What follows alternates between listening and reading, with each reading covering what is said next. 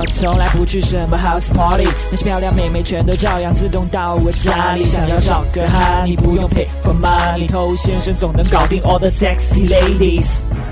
嗨，各位好，我是偷先生。今天我们又要讲聊天了，可见这件事情给多少人带来了困扰。那很多兄弟说聊不下去，没有话题，尴尬等等。那在网上看来听来，一些所谓的惯例话术啊，当做救命稻草。结果在实际操作当中生搬硬套下来，发现效果并不好。所以怎么样让妹子跟你聊得来？与其去尝试这种复制粘贴的小聪明。倒不如真正的去理解聊天的思路，让它真正成为你的一部分，而不是东拼西凑的聊天。今天我们讲一个很简单的思路哈，什么叫聊得来呢？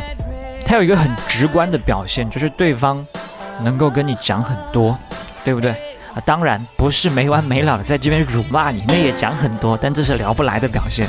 你面对聊得来的人，才会想要把自己很多有用的、没用的话都通通跟他讲，讲到最后发现嗓子都哑了，对吧？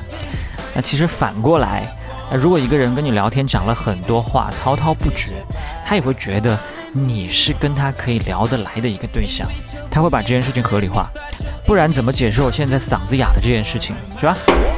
所以我们要想办法让妹子跟你讲更多话。你正在收听的是最走心、最走肾的撩妹节目《把妹这档事》，添加微信公众号 k u a i b a m e i。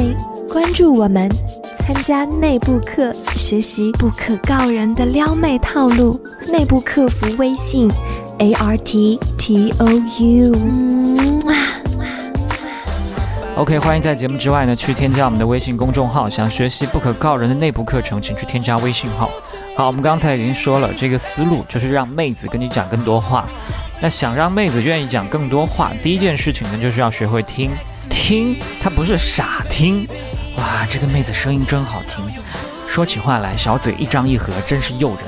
不是这样，我们要通过听的这个过程呢，去找线索，找妹子她喜欢的一些东西，比如说最近他喜欢的一些音乐，他喜欢的书，最近着迷的某些活动，他向往的某些生活方式，总之都是他在意的。我不知道你有没有过这种经验，你跟一个人在聊天的过程当中。可能有意无意的会聊到一些自己非常感兴趣的事情，特别想要表达的一些内容，但这个跟你聊天的对象呢，他并没有及时捕捉到你的这个细节。当你聊到一些你特别想聊的一些事情的时候呢，结果他反应冷淡，敷衍的回应你，然后还把话题给带跑偏了，所以你原来的热情、谈话欲望瞬间减半，而且这个人会被你定性成聊不来的人。有了这个例子，你就好理解了。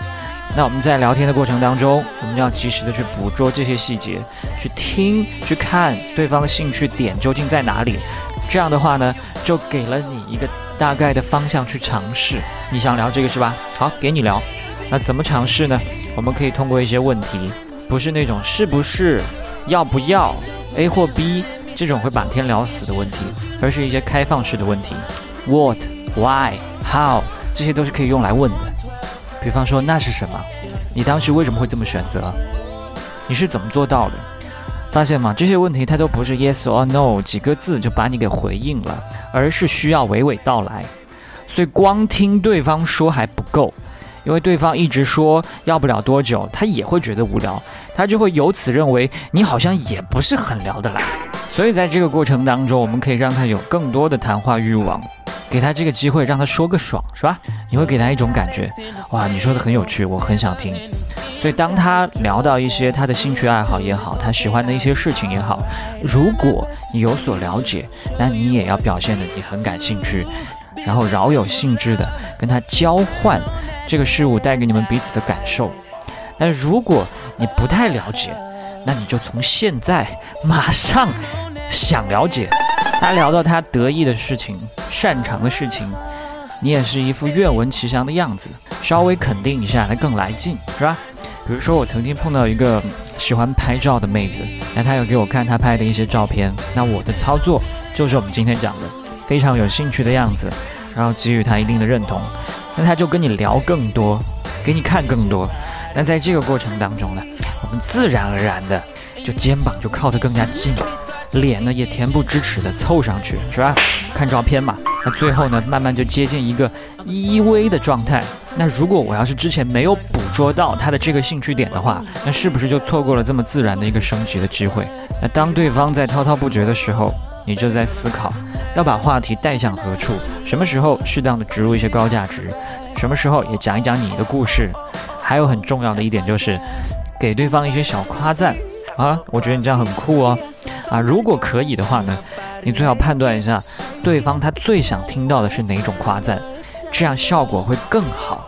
这一夸，就会让对方有一种，他好像是为了得到你的认可，在努力向你表达的感觉。到最后呢，不仅觉得跟你聊得来，还觉得想要给你留下一些好感。OK，那今天就跟你聊这么多了，我是偷先生，下回见。